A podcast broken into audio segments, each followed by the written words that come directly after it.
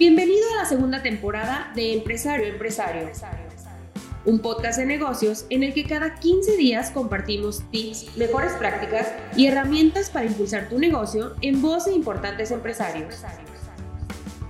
Nuestro host, Luis Gerardo Pérez Figueroa, director de Tesla, nos comparte un interesante tema con un invitado especial en cada episodio. Hola, ¿qué tal? Gusto en saludarlos. Bienvenidos nuevamente a un episodio más de nuestro podcast de Empresario Empresario. Y el día de hoy eh, tenemos el honor y el gusto de que esté con nosotros Carlos Rodríguez. Carlos, bienvenido. Muchas gracias por estar acá en el podcast. Muchas gracias a ti, Luis Gerardo. Un placer. Muy bien. Pues Carlos es un empresario de, la tecnología, del tema del software. Es algo eh, pues interesante, muy interesante la historia de esta empresa, Infinis Software, eh, que tuviste eh, dirigiendo durante muchos años, Carlos. Y quisiera empezar por que nos platicaras un poco de la historia de, de Infinite Software, qué hace, o este, a qué se dedicó durante muchos años, para que nuestro auditorio ubique un poco de lo que vamos a, a platicar, Carlos. Claro. Por favor. Sí, Infinite Software es una empresa que nace en el seno de un grupo más grande, que es Grupo Infinix. Eh, nace en 1995, eh, pero el grupo nació en 1978. Yo me uní al grupo en el 81. Muy bien. De hecho, me uní todavía de estudiante. Eh, y estudiaba y trabajaba esos primeros tres años. Ya después me uní de lleno al grupo eh, y fui ocupando diferentes cargos. Terminé siendo socio del grupo con mis otros dos socios. Y en 1995, muy particularmente con la crisis financiera que hubo en México, eh, el famoso error de diciembre. El famoso error de diciembre, exactamente, en la transición de los gobiernos de dos presidentes. Justo ahí se hizo una crisis financiera tremenda en el país. Y una de las consecuencias que se sucedieron fue que eh, pues empezó a crecer la cartera vencida de los bancos de una manera horrible, muy grande, de una manera que se salió del control de todos los eh, intermediarios financieros del país. Y ahí fue que siendo nosotros una empresa dedicada a las tecnologías de información, uno de nuestros clientes nos llamó y nos dijo, señores, necesito un sistema de cobranza de carteras de crédito y necesito eh, que esté funcionando de manera urgente porque no nos damos abastos. Tenemos muchos créditos colocados, en particular les dolían los créditos automotrices, los créditos directo al consumo. En ese momento en particular, a ese cliente este, muy particular. Y empezamos el desarrollo de esto. Y eh, pues entregamos el, sistema para 40 cobradores. Eh, ese fue nuestro cliente inicial, eh, específicamente en un call center de cobranza, nada más haciendo llamadas. Eh, y o sea, como para ir habilitando y facilitando a los cobradores para que sea una cobranza más efectiva. Más efectiva y que llegara a todos los clientes porque se había desbordado la capacidad. Con esto pues era más eficiente y se podían lograr más llamadas en menos tiempo. Eh, y así lo hicimos y así empezamos con ese primer banco. Y después, eh, pues empezó esto a crecer de, alguna manera. Pues hubo, más, más empresas que voltearon, tuvieron la misma necesidad que tuvo tu primer cliente. Sí, pero eso pasó un poquito después. Lo primero que pasó fue que eh, dijimos, y nos dimos cuenta de que teníamos un producto muy bueno que le podía servir más. a más personas, a más empresas. O sea, funcionó. Funcionó para este primer cliente. De 40 personas que se dedicaban a la cobranza de este tipo de, de, créditos al principio, lo bajamos a 17 por la eficiencia que se logró. Y entonces fue que dijimos, esto le sirve a más. Claro. ¿Ok? Y decidimos especializarnos en el tema de cobranza y decidimos crecer nuestra oferta en el mercado de la cobranza. Y entonces creamos a Infinix Software como una empresa específicamente dedicada a la cobranza de carteras de crédito. De hecho, le dimos identidad y le dimos una misión. Y la misión era ayudar a nuestros clientes a ser más competitivos, como cobrando más, cobrando más rápido y cobrando con menos costo, haciendo más rentables sus carteras de crédito. Y entonces decidimos enfocar a Infinix Software, que era esa naciente empresa en el 95, solamente a la cobranza de carteras de crédito. Cualquier otro desarrollo de software... No venía por acá. No era para acá. Lo rechazábamos. Y las tentaciones fueron muchas y muy grandes, luego te las platico, pero sentíamos que eso nos desenfocaba. Queríamos enfocarnos en esto y ser los mejores en esto. Y esa fue una decisión. Después sucedió que queríamos vender esto y nos tardamos dos años en conseguir el siguiente cliente. O sea, del primero, o sea, del 95. Del primero del 95 hasta el, hasta 97. el 97 conseguimos el segundo, cliente. Pero intencional, o sea, ustedes buscaban ese, ese, ese segundo cliente. Nosotros estábamos vendiendo el software que habíamos desarrollado. Sí. ¿No llegó un punto en donde hasta medio se llegaron a desanimar? Sí, claro, claro. Pero teníamos muy, eh, con mucha determinación, habíamos decidido enfocarnos en esto, porque sabíamos que teníamos valor y sabíamos que si nos especializábamos en algo, podíamos llegar a ser los mejores eh, en eso. Y a eso le apostamos. Y entonces... Voy a hacer un paréntesis ahí, perdóname, Carlos, porque es algo tan relevante que lo cuentas muy rápido, pero no creo que sea tan sencillo, porque me parece que cuando una empresa está, una empresa siempre necesita ingresos, necesitas ventas, y entonces de repente caemos muy rápido en la tentación de venderle a muchas personas muchas cosas, y el decidir vamos a enfocarnos a esta solución para empresas que tienen esa precisa necesidad, me da la impresión de que suena fácil, pero no creo que sea tan fácil. Lo digo por, por quienes nos escuchan. Que de repente las empresas, y sobre todo en épocas de crisis, déjame decirlo así, porque es una época de crisis. O sea, andamos buscando de donde salte la liebre, vas por ella. Sí, sí. No es algo sencillo, ¿no? No, no es algo sencillo, no es algo trivial es algo que requiere eh, mucha voluntad, eh, mucha disciplina.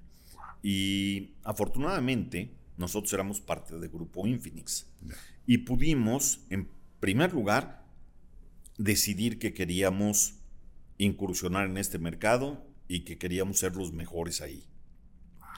Eh, y teníamos la capacidad para poder eh, financiar o sea, ese lapso. Por ejemplo, esos dos años. Esos, en este caso, dos años. No sabíamos que iban a ser dos años. No, pero pensaban que luego, luego iban a empezar a vender, quiero pensar. Pensábamos que rápidamente podíamos este, vender. Ahora, como todo desarrollo de software, al principio de 95, pues nos tardamos unos meses en crear el sistema de la nada.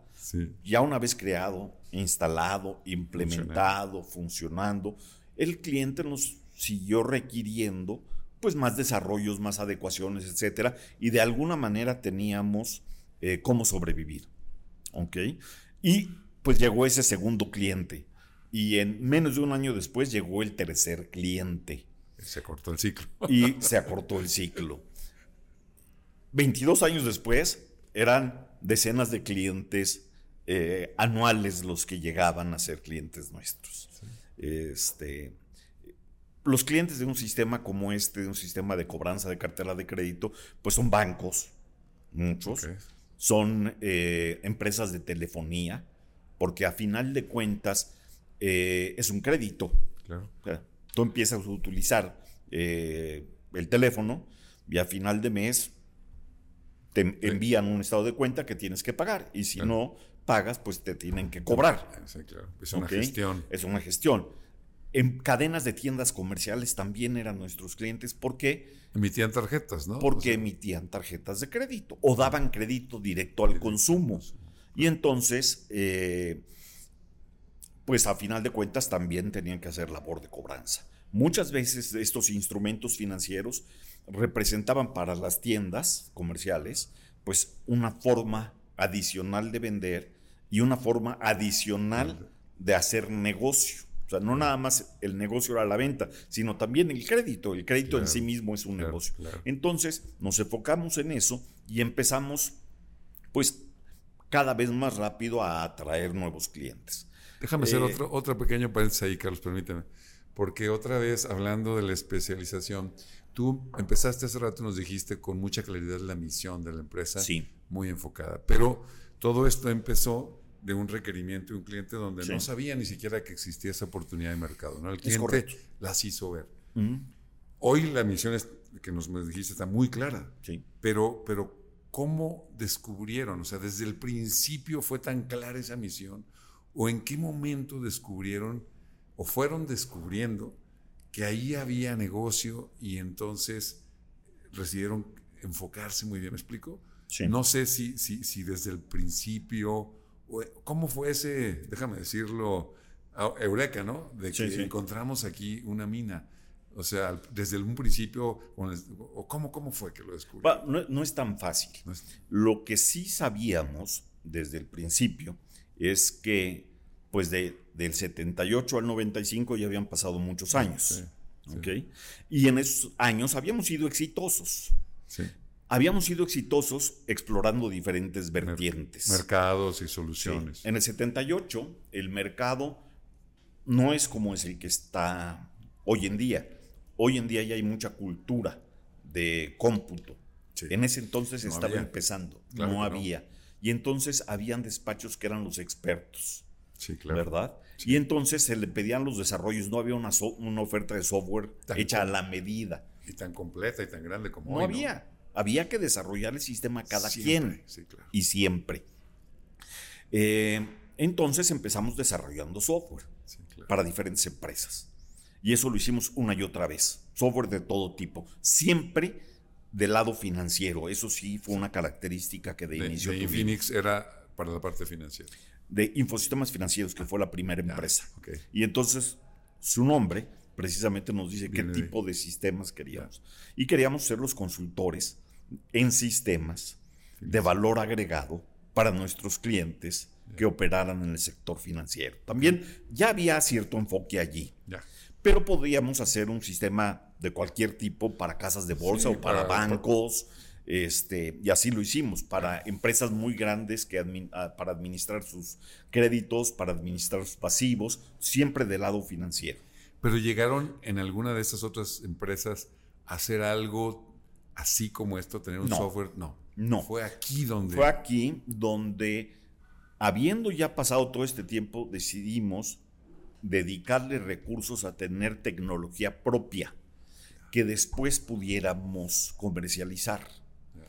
Por eso fue que le apostamos a esto. Y por eso fue que también que decidimos enfocarnos en una sola cosa, aun cuando sea muy pequeña. El tema de la cobranza, pues resulta que es un tema que se ve muy pequeñito para las empresas. De una empresa, claro.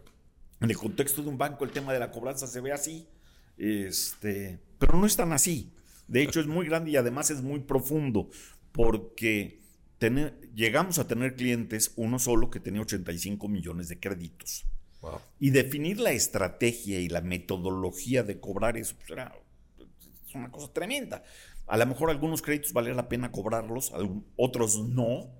Eh, por ejemplo, si tengo un cliente que tiene una deuda de 4 mil pesos, pero además tiene en la chequera 10 millones de pesos, pues a lo mejor no le voy a cobrar. o sea, ese cliente me va a pagar. Eh, pero si tengo un cliente que me debe esos mismos 4 mil pesos y que en el resto del sistema financiero está en default y lo sé porque tengo acceso al buro de crédito, hombre, más vale que me ponga a trabajar para cobrar esos, cuatro, esos mismos cuatro mil pesos. Entonces, existe una serie de información y ahí es donde esto se empieza a, hacer una cosa muy grande. Claro. Eso suena a, tecnología adentro sí. que puede relacionar, digo, lo que ahora se hace, se habla muy fácil hablando de los famosos datos y la inteligencia de los datos que te empiezan a decir, como que veo que ahí, cuando hablas de tecnología propia, como que se asoma esa parte. Es correcto, empezamos haciendo un call center de cobranza, como lo dije hace un momento, después le metimos inteligencia a través de redes de decisiones, eh, y después que esas redes de decisiones pudieran utilizar datos adicionales a los que la, propia sistema tenía, la transaccionalidad. Entonces traíamos datos del mercado, datos de fuera, datos de otros sistemas. Hace rato dije, oye, este sistema tiene, es de cobranza de tarjetas de crédito, pero pues si traigo los datos de las chequeras, complemento y hago más inteligente mi labor de cobranza. Y entonces empezamos a hacer mucho más sofisticada esta idea muy particular y muy chiquita que era el tema de la cobranza. Y lo hicimos a tal grado que llegamos a cobrar a través de abogados, cobranzas judiciales para créditos que valieran la pena, créditos corporativos o créditos hipotecarios, cuyo valor es importante. Entonces vale la pena, por lo mejor, empezar un proceso judicial eh, a través de agencias externas de recuperación. Y fuimos creando y creando más oferta de productos alrededor de esa idea inicial. De tal manera que muy pronto eh, nos hicimos un sistema de cobranza muy completo. Muy sofisticado y con... Muy sofisticado, sí, y muy completo, hecho por ingenieros mexicanos. Esto es una característica muy importante.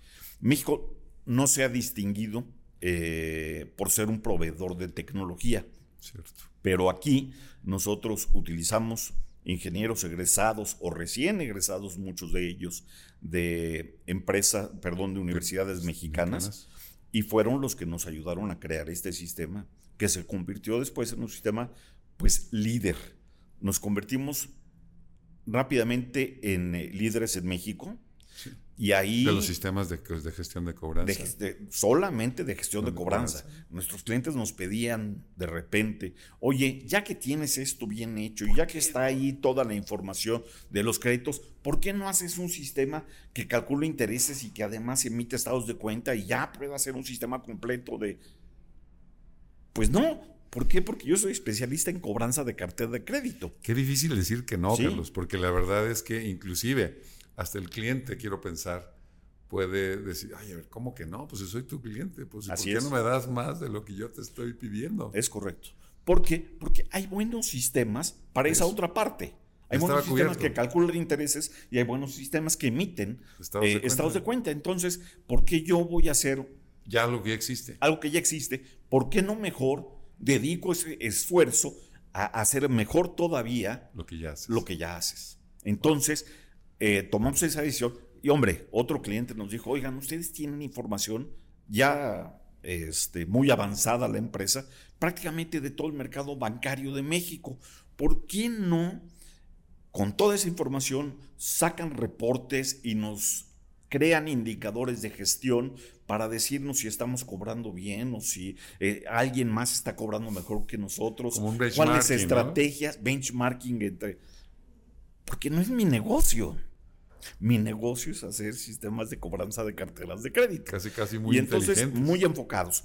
Ahora, ese enfoque también trajo eh, consigo que nuestros clientes fueran, o nuestros clientes potenciales, en México fueron muy poquitos. En México hay, hoy en día deben de haber unos cincuenta y tantos, 60 bancos. Pero que den crédito, pues menos de 20. se reduce tu mercado meta, déjame decirlo así. Así es. Entonces, cuando de repente empieza a tener al banco más grande y al segundo banco más grande y al tercero más grande, al cuarto más grande, ya como tus clientes dices, ¿y, ahora qué, hago? Eh, y bueno, pues ahí justo también con el tema de que, nos quedó muy, muy, este, muy en el corazón la herida del error de diciembre y de la crisis del 94 y 95, sí, fue terrible. que fueron años muy difíciles, dijimos, no hay que depender solamente del mercado mexicano. Vamos a salir y vamos a exportar. Y entonces, al mismo tiempo de ir creando esta empresa, la creamos con un enfoque de exportación. O sea, lo pensaban para ir a vender fuera. Sí, porque desde el principio sabíamos que nuestro mercado potencial solamente en México era pequeño, pero que fuera de México era vastísimo. Y ya sabes, ¿no? Lo primero que pensamos fue, vamos a vender en Estados Unidos. y lo primero que hicimos fue hacer un estudio de cómo nos iría en Estados Unidos si nos dispusiéramos a vender nuestra tecnología en ese mercado. Y nos dimos cuenta de varios, este, varias cuestiones. En primer lugar, la barrera del idioma existe. En eh, segundo lugar, eh, no somos como país muy reconocido por, vender tecnología. En tercer lugar, la adopción de este tipo de, herramientas pues ya estaba avanzada en el mercado americano. Cuando vimos esas tres cosas y algunas otras más, dijimos, bueno, ahora vamos a hacer lo mismo, pero para América Latina. Y nos dimos cuenta de que México es un país muy bien visto en América Latina, mejor en el 94-95. Hoy no creo que sea tanto, pero bueno. y muy bien visto, los mexicanos muy bien aceptados. El idioma no es una limitante, prácticamente en toda América Latina, excepto Brasil, que hablan portugués, este, habla español y algunas otras islitas hablan inglés este, y algunos otros idiomas raros por ahí. Eh, y nos dimos cuenta de que tecnológicamente nosotros teníamos una oferta muy potente. Y entonces empezamos a tratar de vender en América Latina. Y creamos una estrategia de que nuestros mismos clientes nos llevaran hacia los países hacia los o sea, clientes que tuvieran en México que tuvieran relación o alguna sucursal o una subsidiaria en otro país. Categorizamos a nuestros clientes en tres grupos. Uno, los clientes locales que operan en un solo país. Otro, los clientes regionales que operan en un subcontinente o en un continente. Y el tercer grupo, los clientes multinacionales que operan prácticamente en todo el mundo. Y empezamos a tratar de hacer negocios con los multinacionales y los regionales. Y ellos nos fueron llevando a diferentes países. Eso fue muy bueno al principio. Y empezamos a crecer así. Y llegamos a Brasil, de la mano de un banco español que también tenía operaciones en, ese, en ese país. Pero ahí, oh sorpresa, el idioma es diferente. Entonces te tienes que preparar para eso. Eh, pero nos habíamos preparado para eso. Eh, en la empresa se daban clases de portugués. ¿Ah, sí? Sí, y después también se daban clases de inglés. Pues que inclusive el sistema lo tienes que cambiar de lenguaje, ¿no? El sistema lo, cambiamos de idioma. idioma. Y habiéndolo pensado de esa manera, no era tan difícil, no había que reescribirlo por completo, sino simplemente había que pues saber las palabras y, poder hacerlos. Ahora, esto se dice muy fácil, pero yo creo que yo fui a Brasil en 20 años más de 100 veces. Wow. Este, y bueno, vendimos y tuvimos mucho éxito en Brasil. En Brasil creamos una empresa. Ya como necesidad, ¿no? Si ya tienes un cliente ahí, lo tienes que atender, lo tienes que dar servicio, soporte. Pero decidimos operar a través de un distribuidor. Ah. Y entonces eh, escogimos con mucho calma y con mucho cuidado un distribuidor brasileño que tuviera los valores muy similares a los nuestros. Como cultura empresa. Como cultura empresarial nosotros reconocíamos eh, a nuestros clientes como el activo más importante de la empresa. Y siendo así, habría que cuidarlo a toda costa. Para mantener siempre la lealtad del cliente, para poder seguir creciendo con ese cliente y seguir aprendiendo con ese cliente.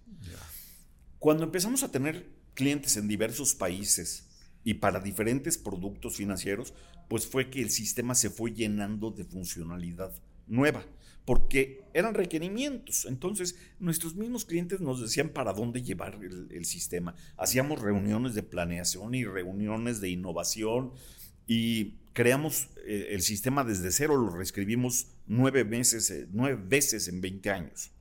porque la tecnología por un lado va cambiando, pero también las necesidades de los clientes van cambiando. Son empresas vivas.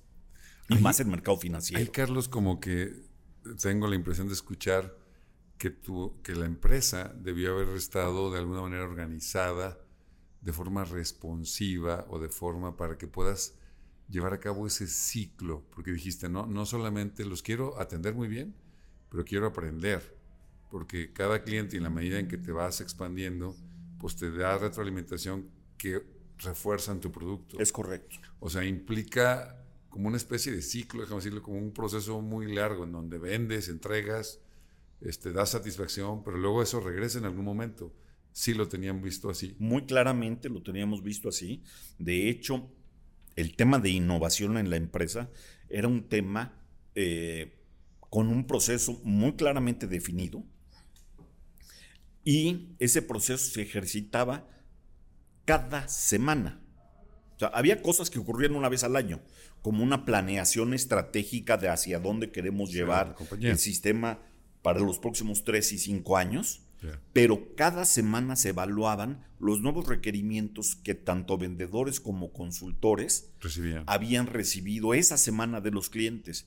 Y hacíamos un ejercicio de decidir si era parte de un sistema de cobranza o no. Y si era parte de un, sistema de cobranza, cómo y dónde lo íbamos a solucionar dentro del sistema. Y eso era cada semana. Entonces, había cosas que ocurrían semanalmente, otras que ocurrían trimestralmente, y la gran planeación estratégica de una vez al año off-site, todos estos ingenieros, más la gente de otros países, porque ahí ya se incorporaban gente de otros países. Sí, porque llegaste a tener personas no solamente mexicanas en la empresa. Sí, sí, por supuesto. Este, llegamos a tener para, mil, para el 2017 por ahí, ya teníamos eh, oficinas propias en eh, Brasil, obviamente, México, claro, en España, en Hong Kong, wow. en Colombia, eh, y teníamos distribuidores en muchos más países. O sea, en algunos lugares, de alguna manera, este, no, no, no, establecías, con un distribuidor te bastaba, en otros lugares sí, sí, sí hacías una oficina. Es correcto. ¿Ibas a decir algo? Sí, ¿cómo hacíamos para llegar y como para, eh, bueno, determinar en qué país queríamos estar? Pues estudiábamos el mercado de cada país y decíamos, ahí necesito estar. O sea, antes de, sin un estudio previo, no te movías a un país. No nos movíamos. Y ahí tuvimos dos enfoques. Uno fue, pues vamos a, ya tenemos un país objetivo, ahora vamos a conseguir un eh, distribuidor para que pues haga la promoción. Sí. Y ese modelo no nos funcionó a nosotros, porque nuestras ventas eran muy complejas. o sea, se requería saber mucho de nuestro mercado en particular, o sea, de ese enfoque. Y entonces lo que nos pasó en dos o tres ocasiones que intentamos hacerlo de esa manera fue que los distribuidores empezaban con mucho empuje, pero después se daban cuenta de que, no, era, pues, tan fácil. no era tan fácil, pese a que nosotros íbamos y los apoyábamos y les dábamos capacidad muy difícil. Cambiamos el enfoque y nos decidimos por un país y fuimos nosotros directamente a venderlo. Y ya cuando teníamos al primer cliente, que típicamente eran bancos grandes o empresas comerciales de cadenas comerciales grandes o una eh, telefónica grande, pues este, ya invitábamos a, alguien a subirse, no eh, antes. No antes. Porque si no, el ciclo era muy largo. Era muy largo y se, nos desesperaban y no aguantaban. Entonces, ya que había un cliente, en ese momento utilizábamos a ese cliente y el cliente mismo lo sabía que era parte de la estrategia de la empresa para llegar y hacer negocios. Y a lo mejor hasta eso le daba confianza al cliente de que ya tenías a alguien local, ¿no? Sí, por supuesto. Porque tú estabas en México. Así es. Así es. Hombre, estamos en México y estamos en todo el mundo porque realmente este, eh, eh, eh, pues ya este, cuando esto creció y explotó, pues ya estábamos en, este, en Asia, estábamos en eh, toda América Latina y estábamos en Europa, ¿no? Teníamos clientes en España, teníamos clientes en, en Inglaterra. Oye, Carlos, suena Latinoamérica y España como familiares en términos de cultura, de costumbres, aunque Brasil tenga un lenguaje distinto. Pero a la hora que me hablas de una oficina en Hong Kong, o sea, estás hablando de otro continente y además un continente lejano y seguramente con prácticas y culturas bien diversas. Así es. ¿Hubo retos importantes o fue tan muy similar a como a ir a, a Brasil o a ir a Chile, el ir a Asia, a Hong Kong. Eh, no, hay que entender la cultura. Este, le invertimos en aprender la cultura eh, con gente especialista en negocios este, internacionales y en particular en el mercado, mercado asiático. asiático. Nos acercamos al Consulado General de México en, eh, en Allá, Hong Kong Hong en Kong. particular. Sí. También fuimos a, a China con el, este, los- el, el embajador y el agregado comercial para que nos dijeran cómo están las cosas allá, entender, aprender. eh, y una vez que, que- que- que teníamos un poco de ese conocimiento, después vivir la experiencia de primera mano. Claro, Eh. No es fácil, las negociaciones son más complejas. Con esos, con esos Este, países. Con esos países, sí. Este, no es una negociación de estilo latino, sino es, es, es diferente. ¿no? Y después todo lo que la implicación, eh, eso implica desde el punto de vista de comunicación. Nosotros teníamos que tener reuniones a las 8 o 9 de la noche de un día para que En el transcurso de la... ellos estuvieran a las 8 de la mañana del día siguiente y poder tener una conversación este, Para empezar, para empezar, ¿no? el horario, pero del otro Así lado. es, así es. Y, y digamos, en toda esa experiencia, o sea, son pocas las empresas, yo creo que en México, que logran tener una internacionalización tan grande como lo lograron ustedes. O sea, estás hablando de presencia, ¿en cuántos países tenían clientes? Eh, tenemos clientes en 33 países 33 diferentes. países. Sí. ¿Y oficinas?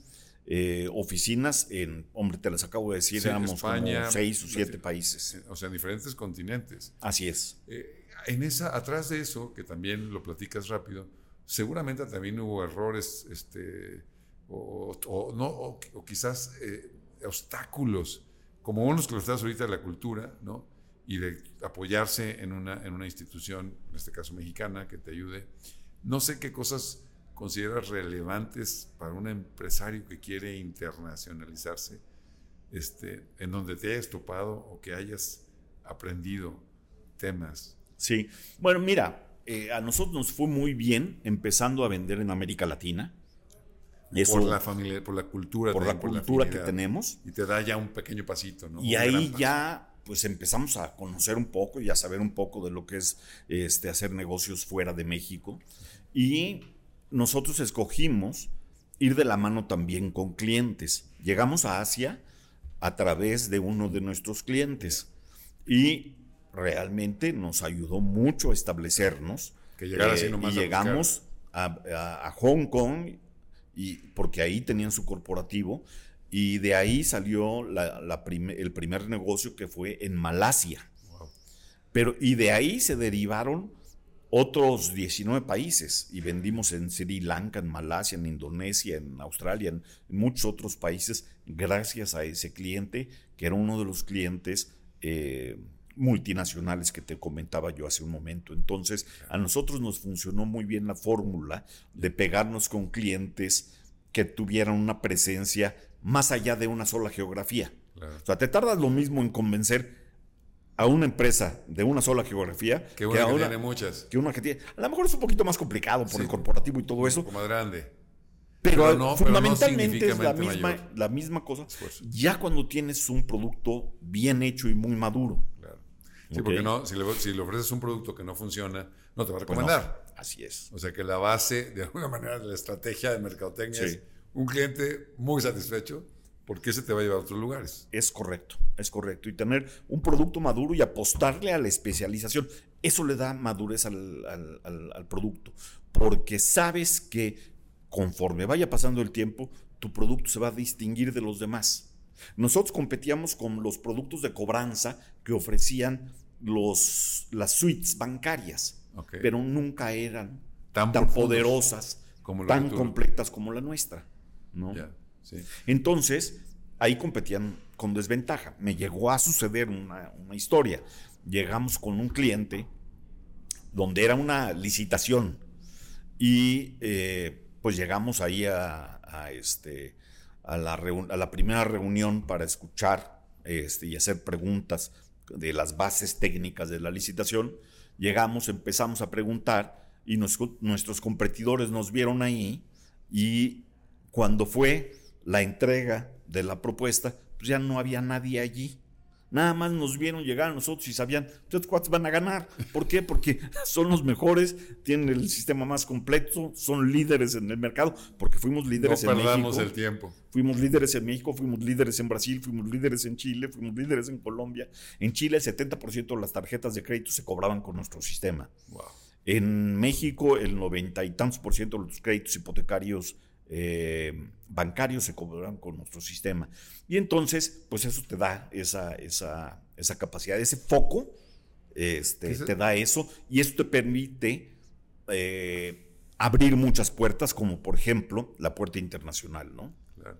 Sí, como que una cosa te lleva a la otra. A la hora que tú te enfocas tanto y eres tan especialista, por un lado, tu mercado se limita, Sí. local, Se hace chiquito. pero, pero se hace grandote en lo internacional. Así es. Y, y- y con esa estrategia de ser el mejor, porque lo puedes hacer con tu especialidad, automáticamente lleva a la otra. Digo, no, digo automáticamente, pero más bien, fa- o sea, te, te ilustra el camino para llegar, para llegar allá, ¿no? Es correcto. Pe- Pero digo, yo, yo sigo pensando en que, digo, son, no, no hay una estrategia única de negocio que funcione para todo el mundo, ¿No? pero claramente esto es una lección práctica de estrategia, porque estrategia de enfoque, que Sí. muchos de los textos y libros que seguramente muchos de nosotros habrán, habrán leído, yo he leído, te hablan del enfoque, pero el enfoque como concepto suena bonito, Sí. pero en la práctica yo sigo insistiendo que no es tan fácil. No es tan implica fácil. renunciar. Así es. Y implica decirle que no a tus clientes. Wow. Y eso es difícil, decirle a uno de tus clientes importantes Sí, sí, que oye, te no, pide, oye, ayúdame estás- en esto, pues decirle que no es complicado. ¿ok? Te da miedo decirle que no. Claro. Pero me daba pavor decirle que sí, porque nos iba a desenfocar y nos iba a llevar a, a llevar a un lado al cual no- nosotros no queríamos ir. Nosotros sabíamos que podíamos servirle mejor a ese cliente si Siendo nos quedábamos Especialista. en enfocado. nuestra especialización, en nuestro foco. Wow. Sí, eso, es, una, es, una, es una gran lección, es un tema que me parece que los empresarios deberíamos de considerar. Sobre todo muchos de los empresarios que, que tienen empresas no son bimbo, no son... Y entonces creo que hace más sentido el foco y la especialización precisamente hablando de recursos limitados. Si quieres atender a demasiados segmentos, a demasiadas ofertas, pues normalmente tu fuerza va a ser Se menor, diluye. ¿no? Y más una empresa como la nuestra, que era una empresa, al principio una empresa pequeña, nada más en México, ya después éramos una empresa mediana. Claro. eh, Digamos, cuando un- empezó eh, Infinite Tower, ¿cuántos colaboradores eran? Y al final, ¿cuántos terminaron? Mira, eh, eh, empezamos, o sea, con esta idea, nos dedicamos dos o tres y fuimos creciéndola Claro, claro. dentro del grupo, ¿no? Este, Claro, y muy rápido, muy rápido empezamos a crecerla. Este, muy rápido fuimos incorporando colaboradores nuevos. Eh, y al final teníamos, eh, pues no sé, unos 120 en México, teníamos unos 30 en Brasil, teníamos, Wow. en fin, este, en Chile teníamos este, gente también, en España. En la India contratamos gente para darle servicio al sudeste asiático. Pese a que no teníamos oficina en la India, Sí. sí, teníamos empleados Ya. que le reportaban a la oficina claro. de Hong Kong. Sí, para, para atender a todo ese mercado Así es. alrededor de. Y Carlos, y a lo mejor en la parte, eh, al final, lo que conozco, pues, por conocerte a ti, es que alguien quiso comprarlos. Sí. Y eso, digo, finalmente creo que es una consecuencia de, al ser el mejor software especializado de cobranza, solución, más que Sí. software solución, porque armaron muchas cosas alrededor, pues automáticamente llamas la atención. Es correcto. Entonces alguien llegó a buscarlos, algún, algún gigante, algún, alguna empresa que le faltaba esa parte Sí. y que a lo mejor tenía toda la otra parte. Sí. Sí, nos eh, tocaron la puerta varias veces, eh, diferentes empresas. Wow. Este, eh, importantes, tres o cuatro empresas nos tocaron la puerta.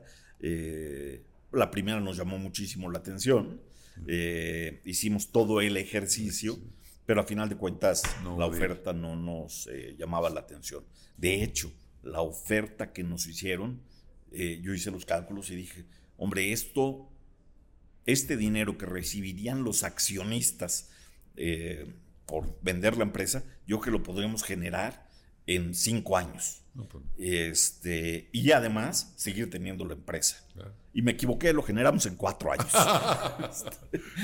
Eh, y ese fue el primero. Este, cinco años, seis años después, eh, la empresa pues adquirió este, mayor tamaño, se nos acercaron muy seriamente este, otras empresas y fue que decidimos, como parte de la planeación estratégica de ese año, que fue el 2013, decidimos salir a vender la empresa. Ok. Y la vendimos, firmamos el contrato de venta con una empresa americana en diciembre del 2013. Ok. Y yo permanecí dentro, de la- siendo parte de la empresa, dirigiendo la empresa, hasta el 2017, Que fue cuando ya- este, que fue cuando ya me retiré. Y supongo que en el convenio tenía un, o sea, necesitaban también que estuvieras ahí un tiempo, ¿no? Dos años. Por todo el- yo me quedaré, yo me quedé dos años más. Y la razón de quedarme dos, este, ese, ese tiempo fue eh, que yo quería lograr tres cosas. Quería asegurarme de que los clientes no sufrieran cambio. eh, un cambio, porque a final de cuentas los clientes habían depositado la confianza en la empresa y una parte de, de- de la empresa era yo. Entonces, que los clientes No sufrieran. Otra parte importante es que nuestros colaboradores se hubieran afianzado en la nueva estructura, hubieran asimilado los cambios que se veían venir. Y de alguna manera eh, pudieran permanecer. Y pudieran permanecer y decidir sus carreras de largo plazo. Claro.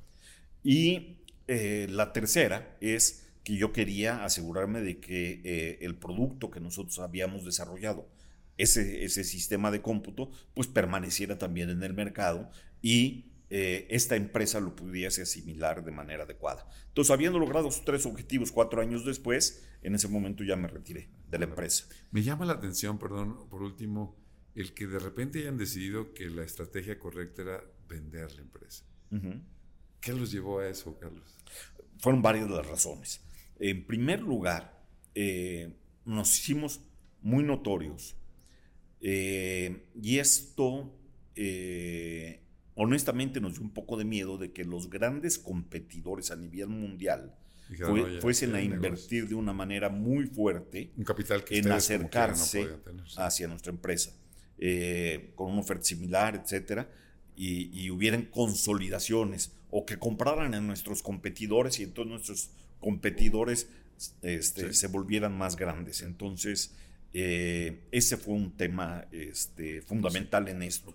Eh, que es una, o sea, el, el futuro no es lineal y nadie te lo, nadie, nadie lo garantiza. Claro. Pero nosotros sí vimos como una tendencia muy importante que las grandes empresas de software a nivel mundial eh, pudiesen consol- consolidando. llegar a consolidar. Y se ha estado dando ese Sí, mercado de consolidación. Sin duda. Eh, entonces, o nosotros éramos parte de él o nos quedamos fuera parte de, de- ese mercado. y nos podíamos quedar aislados y entonces perder relevancia. Fue, en, en mayor medida fue eso. muy bien. Híjole, Carlos, ya se nos agotó el tiempo. Está muy interesante la historia. Realmente me impresiona la, la claridad el- de la estrategia, la consistencia. Yo creo que es una gran lección para muchos de los que nos escuchan. Te agradezco infinitamente que hayas estado en este programa, en esta edición. Hoy creo que hay mucho que aprender de lo que has hecho. Este, eh, que una empresa mexicana desarrolle tecnología que sea, se convierta la mejor en su mercado, sin duda es algo que, que hay que reconocer. Hombre, muchísimas gracias. Y hombre, fue, fue todo un camino lleno de satisfacciones, la verdad. Y también de dolores de cabeza, de muchos retos. Eh, pero a final de cuentas, con mucha disciplina y con mucho trabajo, una idea se puede convertir en una realidad. Excelente. Muchísimas gracias, Carlos. Gracias a ti, Luis Gracias Gerardo. a todos. Nos vemos en la siguiente emisión. No dejen de escucharnos. Estamos en Spotify, en Google Podcast, en Apple Podcast, en YouTube. Gracias a todos. Gracias por escucharnos. Te esperamos en el siguiente episodio con más temas de tu interés. Encuéntranos en Spotify, YouTube, Google Podcast, Apple Podcast y en las redes sociales de Tesla. Hasta la próxima.